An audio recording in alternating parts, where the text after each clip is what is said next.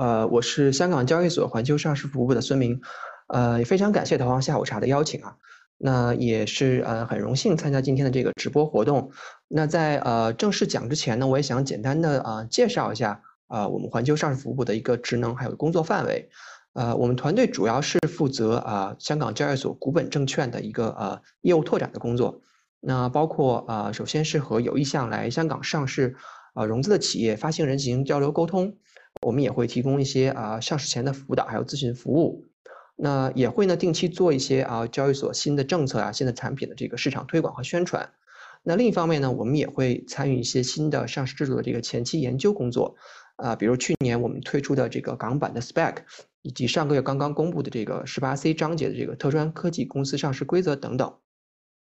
那今天呢，我是想和大家分享啊，这样三部分内容。那一个是呃，香港的 IPO 市场近几年的一个发展趋势啊，然后我会讲一讲这个香港上市的这个流程还有啊规则。那最后我也会介绍一下呃，我们港交所目前所正在进行的一些改革和创新。呃，那首先我们来看一下香港 IPO 市场的一个概况。呃，那由于香港啊背靠中国连接全球这样一个呃特殊的地位，那我们在很多年嗯都是啊受益于中国经济的快速发展。那大家看到我们在全球 IPO 市场一直是处于一个啊相对领先的地位。那在过去的十四年中呢，呃港交所是有七年啊是全球 IPO 融资的冠军。那在不在冠军的年份呢，其实我们看到呃香港的融资基本上也都在全球排名前三或者前四这样一个水平。呃，那港交所是在二零一八年进行了一个啊，可以说在呃过往十年中非常重大的一次针对新经济企业的一个上市制度改革。那自从这个上市制度改革之后呢，我们的新股发行又有了一个啊非常明显的提振。那截至去年底呢，我们有将近啊两百五十家新经济公司来香港上市，那占港股的这个 IPO 融资总额的百分之六十五。那与此同时呢，这些新经济公司的到来呢，也是显著的提升了啊港交所这个二级市场的活跃度。那去年我们看到啊日均成交额是比一七年提升了啊将近百分之四十。那如果从这个发行人主要的这个领域来看呢，啊上市制度的改革以后呢，香港这个新新股集资排名前三的行业，实际上也发生了很大的改变。那由过往这个金融啊、地产、公用事业等等啊这些传统行业。啊，转变为以这个资讯科技啊、消费啊，还有医疗保健行业为代表这个新经济行业。那刚刚说到我们二零一八年的这个啊上市制度改革呢，其实到底是有些什么内容呢？嗯，实际上港交所是在我们的主板上市规则中去新增设了三个章节，那分别是第一个是以针对啊研发啊为主，还没有收入和盈利的生物科技公司的十八 A 章节。那第二个呢是针对啊同股不同权架构，也是我们就经常说的这个 WVR 架构的呃八 A 章节。那第三个呢是针对在香港做第二上市的这个十九 C 章节。那后两个章节实际上都是啊为了吸引啊一些除了生物科技以外的这种高增长和创新产业公司。那过去的四年呢，其实这三个新章节都取得了还是不错的成绩啊。那比如我们看这个呃十八 A 章节，那截止去年底，我们总共是有啊五十六家还没有生物这个收入的生物科技公司通过这个新章节来上市，那他们的这个 IPO 融资金额是超过了一千一百亿港币。啊，那我们看到这个十八 A 章节的推出呢，其实不仅吸引了这个很多这个生物科技公司来上市，那同时也在港股形成了一个大健康产业的生态圈。啊，那我们总共是迎来了啊一百一十多家医疗健康领域的公司，那这个总的 IPO 集资额呢也是超过两千六百亿港币。啊，那目前来看的话，我们仍然有十几家这个医疗健康公司的上市申请还在我们的审核过程中。那还有一些啊不同细分赛道这个创新啊企业，比如说像这个医疗器械、啊外包服务、诊断治疗等等，那也都在和我们接触。呃，那第二个章节呢是刚刚说的这个八 A，就是同股不同权章节。那大家可能知道呢，其实这个最早也是源于啊阿里巴巴在这个上市地选择方面的一个考量。那因为很多啊科创型企业在这个创这个创业之后呢，经过很多轮的融资呢，那创始人团队这个持股比例呃会有一定的稀释。那所以需要通过这样啊同股不同权的这样一个安排，来保证我们创始人团队对公司一个重大决策的这个投票权。以及啊对公司未来发展方向的一个把控。嗯，所以有了这个同股不同权的章节。那但我们其实，在设立这个章节的时候呢，也是考虑到对我们啊二级市场中小投资人的一个保护。所以八 A 章节我们主要面对是一些大中型、相对成熟的企业。那从规则上看的话，这个发行的市值需要达到一百亿港币，啊，它的收入需要达到十亿港币，那或者是说它的市值达到了四百亿港币，我们就不要求收入了。啊，那我们看到八 A 章节里上市的公司确实都是一些啊，我们耳熟能详这种大型科技企业，像啊小米、美团、呃快手等等。然后第三个呢是啊，我刚刚说的这个十九 C 章节。那这个章节推出，其实主要起到了一个承接啊中概股从美股回归到港股这样一个过程。那目前呢，我们已经有啊三十一家中概股公司在香港完成了这个第二上市或者是双重主要上市。啊，那我们这里用虚线圈起来的几个名字，就是采用了这个双重主要上市。那我也简单解释一下这个啊双重主要上市和第二上市的这个区别。啊，那第二上市实际上啊，我们可以理解成为一种呃依附性的存在，也就是说啊，这个公司仍然是以第一上市地，那简单来说，比如美国，那作为这个主要的监管地，那就是以这个美这个美国证监会或者啊纽交所、纳斯达克的监管为主。那香港对这个第二上市的公司的审核标准会相对啊宽松一些，那所以这个上市过程也会比较快。那如果是双重主要上市的话，就需要企业同时满足美国和香港两地的这个监管要求，所以企业在上市的这个合规成本上会高一些。但是我们知道，双重主要上市它是有一个非常显著的好处，也就是说，假设啊中美摩擦导致公司在美股被迫退市，那这个退市其实并不会影响到它在港股的这个上市地位。所以啊，双重主要上市来说的话，它两地的这个上市状态是相对独立的。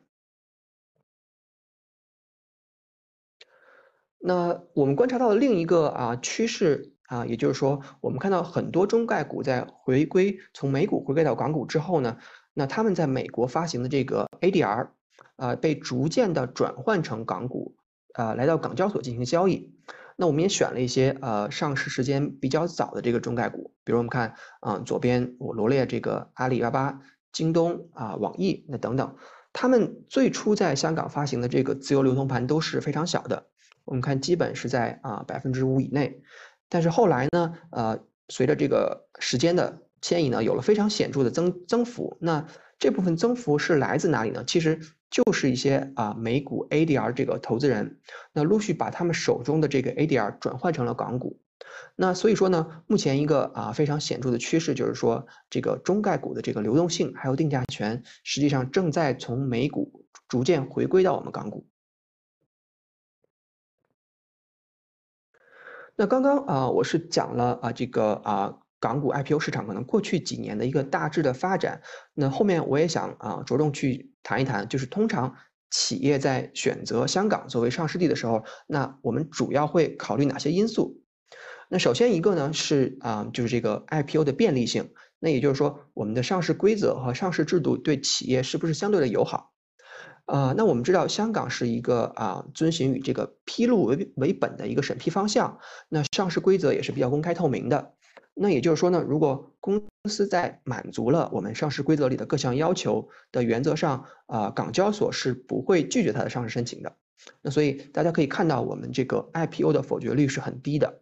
那而且啊，我们知道香港其实是没有一个所谓的行业偏好，或者说是窗口指导。那举个例子，比如说有些可能在呃我们内地上不了的公司，像啊房地产呀、啊网络游戏啊或者博彩等等，那这些其实在啊港股都是可以上市的。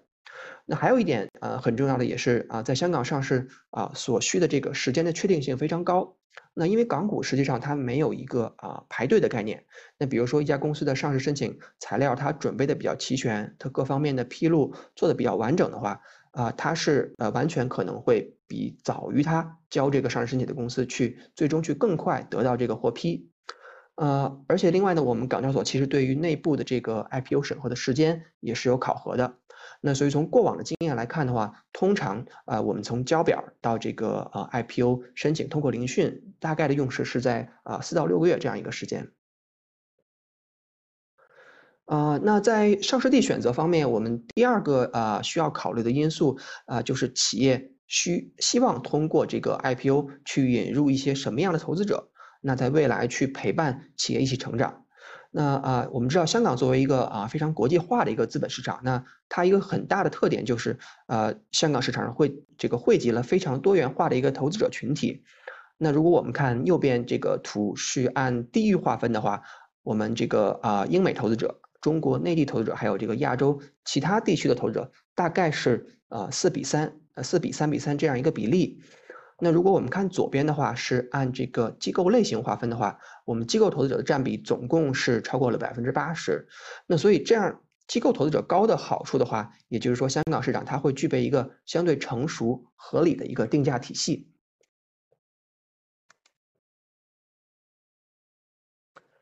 那另外呢，我们看到啊，香港市场一个很重要特点就是我们的这个沪深港通机制，为我们打通了一个所谓啊北水南下，还有这个南水北上的一个渠道。那在呃二零一六年推出以来呢，我们看到这个沪深港通的这个日均成交额基本上还是处于一个稳步提升的状态。那目前呢，这个港股通的成交额其实啊在这个比较高的时候，也可以占到我们港股整体的这个成交的额的比重在百分之十五左右。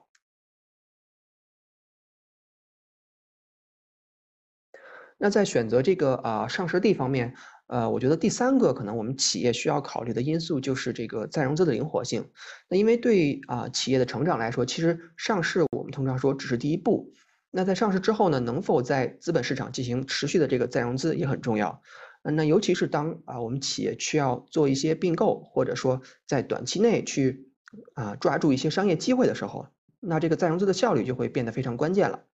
那我们看到这个图里边，蓝色的部分呢，是我们啊讲的这个 IPO 融资额，那红色的是这个股权再融资，黄色的是这个债券融资。那前面我们说到这个啊，香港 IPO 的金额，其实在很多年份里边都是这个全球的冠军，但实际上我们看再融资的金额，在更多年份里，实际上比这个 IPO 的规模还要高。那同时呢，香港也是有啊很多这个非常便利的这个再融资方式啊。那比如我们这边有一种叫做啊一般性授权，那它就是啊企业这个管理层从董事会拿到一个啊授权的这个许可，那它就会允许上市公司在每年发行最多啊百分之二十的新股，那而且这个发行速度可以可以很快。那举个例子，如果我们做一个啊我们叫做这个闪闪电配售的话，那其实基本上在隔夜或者一天之内就可以完成。那右边其实我们也举了一个啊十八 A 生物科技公司的这样一个例子，那它上市以后呢是至少做了四次的这个再融资，那每次的价格相对于它的这个当日的股价折让的这个水平也都非常小，只有百分之五到九左右。那而且它这个每次再融资的这个金额基本上都是在啊二十到五十亿的这样一个范围，那所以是对于它这个快速发展就有很大的意义了。然后啊，我也想就是简单的去讲一下我们这个啊主板的这个上市规则。那我们主板的那个上市要求呢，是分为啊三套财务标准啊，那包括盈利测试啊、收入测试，还有这个收入现金流测试。那它们分别对应了这个不同的市值要求。那原则上，发行人其实只要符合其中一套标准就可以了。那实际上，我们看到只有第一套这个财务呃这个盈利标准呢，是要求企业已经就是啊盈利的。所以其实我们看到第二和第三项标准呢，一直以来呢，我们港股也都是允许这个亏损企业去上市的。那我们看到下边几项呢，除了啊这个财务测试以外呢，在一些比如说这个公司治理方面啊，还有这个管理层稳定性方面呢，其实我们都是啊这个要求比 A 股要相对简单直接的。呃，然后我们看这个香港的上市流程呢，也是比较这个简单明了的。那首先呢，我们企业就需要去委任一个啊保荐人，还有专业顾问。那如果啊我们企业对上市规则啊在上市前还有什么不清楚，或者有些问题不知道如何去处理的话，也可以选择性的向我们这个啊上市科，也就是 listing 部门去做一个我们叫做这个 pre-event consultation，也就是上市权的这个预沟通。那这个啊预沟通其实也是可以是匿名而且免费的。那在我们企业得到我们这个啊上市科的一个明确回复之后呢，我们再去递交这个正式的上市申请。那后续我们在审核过程中的这个确定性就会更高一些。啊，那在这个审核的过程中呢，我们的上市科啊，还有这个香港证监会可能会对企业有几轮提问。那我们公司啊，在啊上市前委任的这个专业团队呢，就可以去做这个协助回答。那在聆讯之后呢，我们就可以启动这个招股和发行了。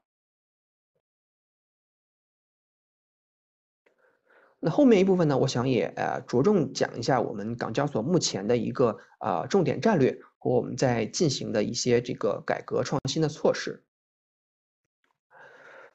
那啊，香港交易所呢，因为我刚刚提到，就是啊，我们的一个特殊地位，就是啊，背靠中国，连接全球，啊，所以我们一直希望说是突出我们自身作为一个啊啊超级联络人的一个角色。那我们在啊二零二二年的三月份啊，实际上我们公布了我们的这个未来三大战略，一个是连接中国与世界，一是连接资本与机遇，还有一个是连接现代与未来。那连接中国与世界呢？其实啊，顾名思义，也就是说，我们想把海外的这个资金啊，去啊帮助他们投资到内地，以及我们去把内地的资金去提供一个渠道投资到海外。那比如说，我们拓展啊现有的这个啊沪深港通这个互联互通机制，就是其中一个例子。那连接资本与啊这个机遇呢，也就是说，我们希望去提升我们整个呃 I P I P O 市场的一个吸引力。去优化这个市场结构，同时也丰富我们这个啊整个产品的生态圈。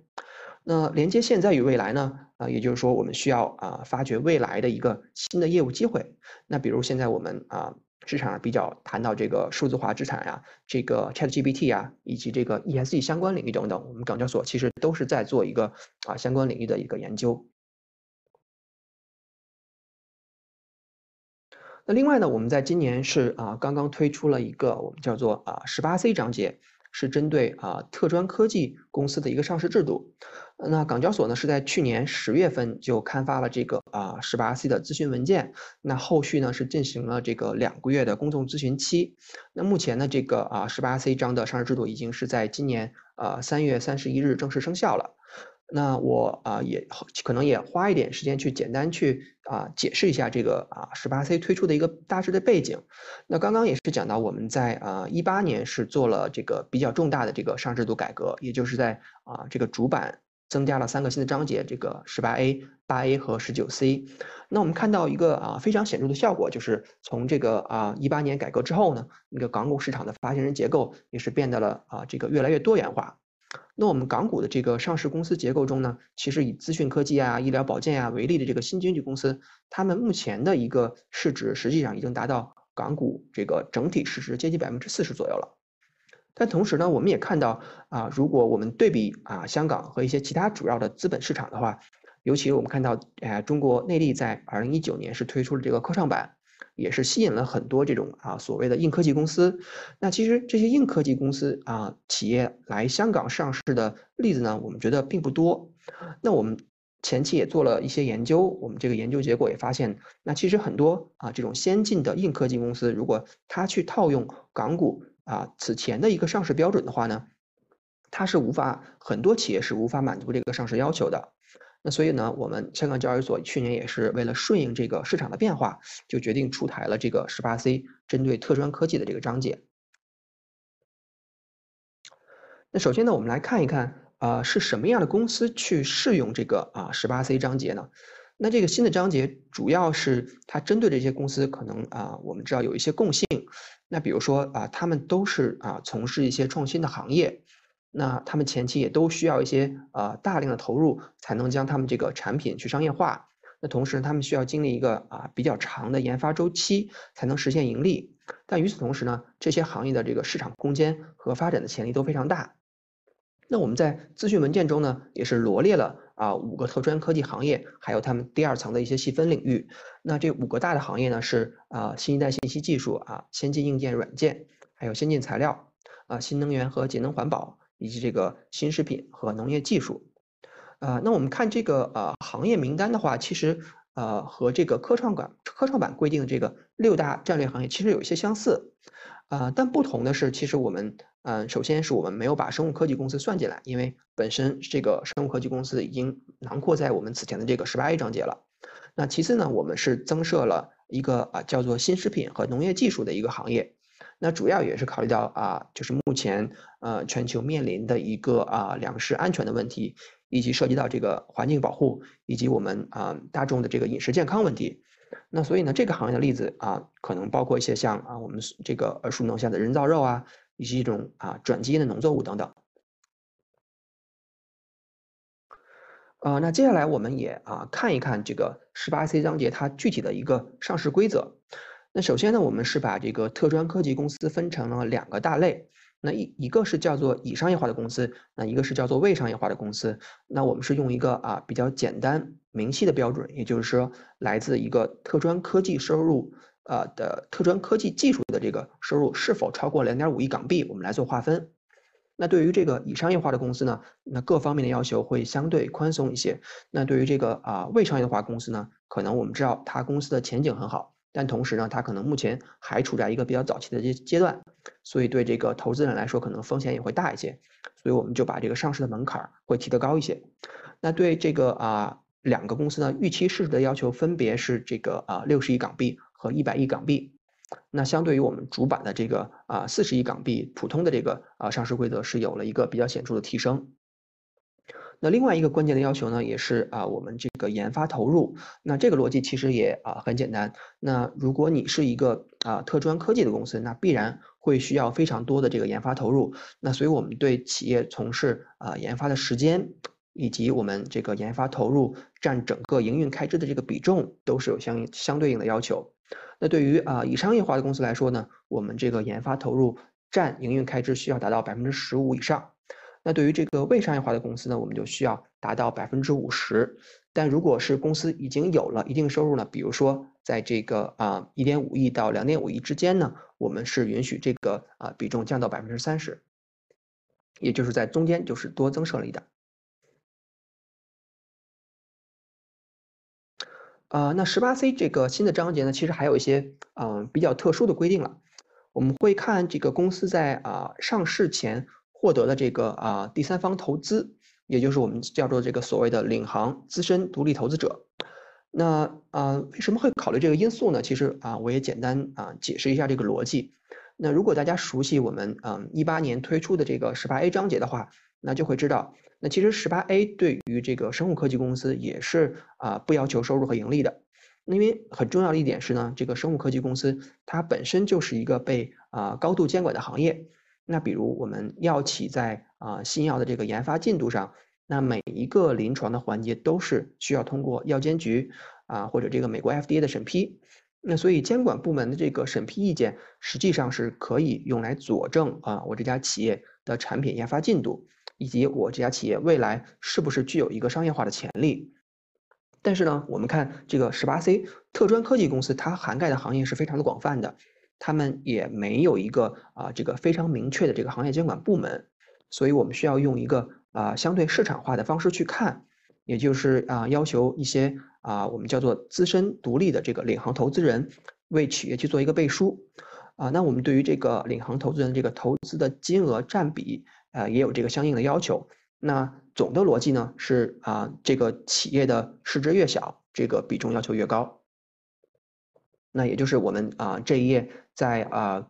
企业上市的时候，我们这个预期市值对应的我们所啊领航投资人的这个持股比重，实际上是企业这个就刚刚说的这个市值越小，它要求的这个比重就越高。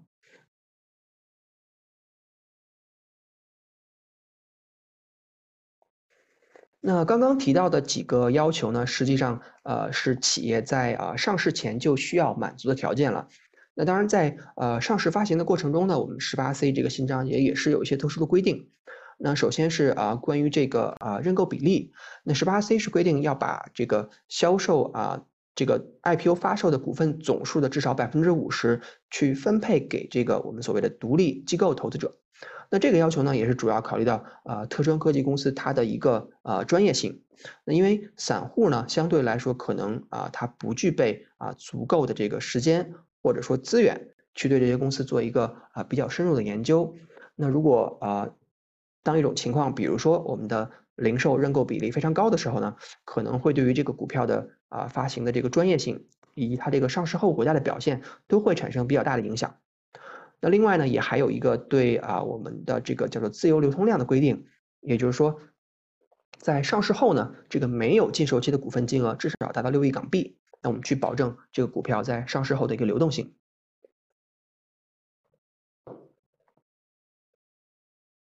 那对于这个啊十八 C 在这个信息披露方面呢，也是有一些特殊的要求。那比如说在啊我们的这个上市文件中需要披露啊控股股东、关键人士以及这个领航投资人他所持有的一个证券的一个啊数量。那呃另外呢，在这个额外披露资料中呢，就包括我们在 IPO 之前这个公司的呃每一轮的投资现金流量，以及呢它需要对未来上市后的这个商业化的前景啊、研发呀，还有它这个。这个行业信息和知识产权等等做一些进一步的披露，那去啊帮投资者去给给到更多的信息，来让投资人去判断这个公司的这个质量。那另外一个可能大家啊比较关注的这个问题啊，也是可能是很多企业这个管理层团队或者创始人团队去关注的问题，就是这个 IPO 之后的禁售期。那十八 C 的禁售期呢，是比普通我们啊香港主板上市公司要更严格的。对啊，以商业化的公司呢，控股股东和关键人士的这个 IPO 禁售期是啊十二个月，那领航投资人是六个月。那如果未商业化公司来说，我们就更加严格，分别是啊二十四个月和十二个月。那当然我们知道，其实啊我们这个十八 C 的新规，相对于这个港股主板的上市规则，确实这个啊禁售期是有一定的增长。但是我们其实如果对比 A 股呢，科创板啊有有很多成这个情况，它是要求三十六个月一个禁售期，所以。呃，如果相对于这个科创板来说呢，我们十八 C 在这个禁售方面其实还是啊相对灵活的。那在这个啊十八 C 的这个规则中呢，除了啊我们上市方面的规定呢，还包括一个指引信。那这个指引信可能啊更多是让啊企业在。准备上市的过程中呢，那去需要啊在招股书中做了一些披露内容，那这些呢我们啊中介机构通常都会帮啊企业去把关。那还有，好的，我们刚刚讲了这个呃十八 C 特专科技的规则之后呢。呃呃，实际上我也想啊，简单分享一下我们对于以上市公司的一些啊服务。那其中一个啊产品，实际上是我们港交所在啊去年啊二零二二年七月初推出的一个我们叫呃 IR Connect 投投资服务通。那它是一个啊在线对投资者关系的一个网络平台。那它主要是啊为了帮助在啊香港交易所上市的公司去与这个本地以及全球的这个投资者呀。分析师啊，还有一些啊，像我们中介机构啊，股东去做一个联络。那这个平台呢，啊，也是会为我们的上市公司提供一个非常便捷啊、专业而且成本高效的一个工具，去增加我们啊上市公司与投资者之间的一个定期沟通。那也是协助我们的发行人在啊整个的这个港股市场中去提升一个知名度和影响力。那另外呢，我们实际上啊。也另外一项这个比较重要的改革呢，也是我们去啊做了这个 ETF 纳入互联互通的一个动作。那我们这个呢，也是其实在去年的啊七月初去成功推出了。那目前我们是有啊将近一百只北向合资格的 ETF，还有啊五只南向合资格的 ETF。那这个 ETF 纳入互联互通呢机制呢，也是实际上是我们一个重要的里程碑。那让国际投资者也去接触到我们这个内地 ETF 市场。而且内地投资者呢，也是可以通过啊具有这个啊成本效益啊啊透明而且灵活的一个投资工具，去将我们这个投资组合分散到海外。那香港证监会呢，其实和中国证监会呢，是在啊今年初的二月份，也是宣布了进一步去优化这个啊沪深港通的这个交易日历。那我们目前这个啊沪深港通的这个每年的交易总数呢，在这个优化之后是会增加的，这个日期是超过了十天左右。那我们港交所其实已经啊宣布了，在这个香港公共日假期前一个交易日去开通这个沪深港通交易。那我们也将会啊继续寻求一个更多解决方案，我们在啊香港的公共假期也可以开通这个沪深港通的交易。那这次推出这个啊交易日历的优化措施呢，呃，对市场来说其实也是一个大好消息了，呃，因为它为这个国际啊，还有这个内地投资者都是提供了更多的这个交易的机会。那我们也期待啊，会与这个啊很多的这个市场参与者呀，还有监管机构去落实这个相关的测试，去啊进一步的巩固我们香港作为一个全球超级联系人的一个角色。那另外一个措施呢是啊，我们香港交易所在啊三月初宣布的，是今年这个啊三月十三日起，我们这个互联互通这个标的范围我们会做一个啊进一步的扩大。那在港股方面呢，我们本次是啊把市值啊五十亿元以上的这个港币以及啊纳纳入这个啊恒生综合小型股指成分股呢，都加到了这个啊南向通的范围。那我们在啊另外一个。主要纳入这个互联互通的这个呃范围呢，为什么考虑了四家在港股上市的这个外国公司？那北向的这个陆股的方面呢，我们是把啊沪股通和深股通的标的范围都做了一个相应的扩容。那沪股通我们是包含了啊上证 A 股指数这个成分股，那深股通我们是包含了这个深证综合指数的成分股。那我们看到在啊右上这个表格里边扩容之后呢，我们整体的这个股票数量分别是达到了一千一百九十二只，还有这个一千三百六十六只。是有一个显著的提升。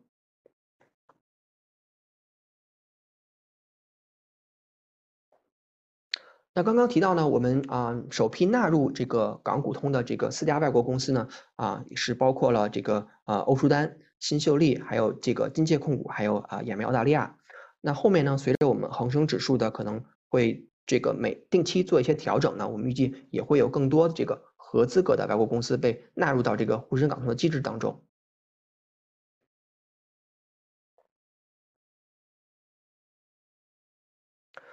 那这边我还想啊，可能和大家分享一下，是呃，我们香港交易所是在呃二零二二年的十二月份宣布推出啊，我们叫做这个啊港币人民币双柜台这样一个模式，以及这个双柜台的庄家机制，我们去呃进一步支持这个人民币柜台在香港啊上市交易、交易以及结算这样一个流程。那啊，目前是有待监管机构的批准以及市场准备就绪后呢，我们这个啊新登记的措施预计可能在。啊，二零二三年上半年，那现在预计可能是在二季度去正式推行。啊，那在这个双柜台模式下呢，啊，这个投资者是可以互换同一个发行人的港币柜台以及这个人民币柜台证券。那为了提升呢这个人民币柜台的流动性呢，以及我们去啊收窄两个柜台之间的这个所谓的价差，我们港交所也是会引入这个庄家机制。那去做这个庄家机制的这个做市商，他啊所提供这个服务，其实我们港港府也是免了他的这个啊提供这个流动性时候的印花税。那我们目前这个人民币柜台是处于一个啊试点阶段，那我们是其实上是啊啊这个目标了。目前在港股上市这个啊规模比较大，以它这个交投比较活跃的投大概啊可能二十家企业，我们去邀请他做一个呃试点的这个人民币柜台的一个工作。那目前也有啊，截止四月十三号也有啊大概十几家企业都发布了这个自愿性加入这个人民币柜台试点的公告。那这些公司我们看到其实啊也是来自啊多个行业，比如啊我们资讯科技啊、金融啊、消费等等。而且基本都是一些啊大盘蓝筹股，那在港股市场上也是啊，就相当受这个投资者欢迎的。那啊，其实我们也留意到，其实，在啊前一段时间腾讯的公告中呢，它也是表示说啊，我们相信这个人民币港港币双柜台模式呢，也是会增强这个人民币计价股份的一个流通量及定价的一个效应。那这个举措呢，也是会啊增大这个本公司的股东以及潜在投资者的一个交易管道。好的，那我今天的啊分享就。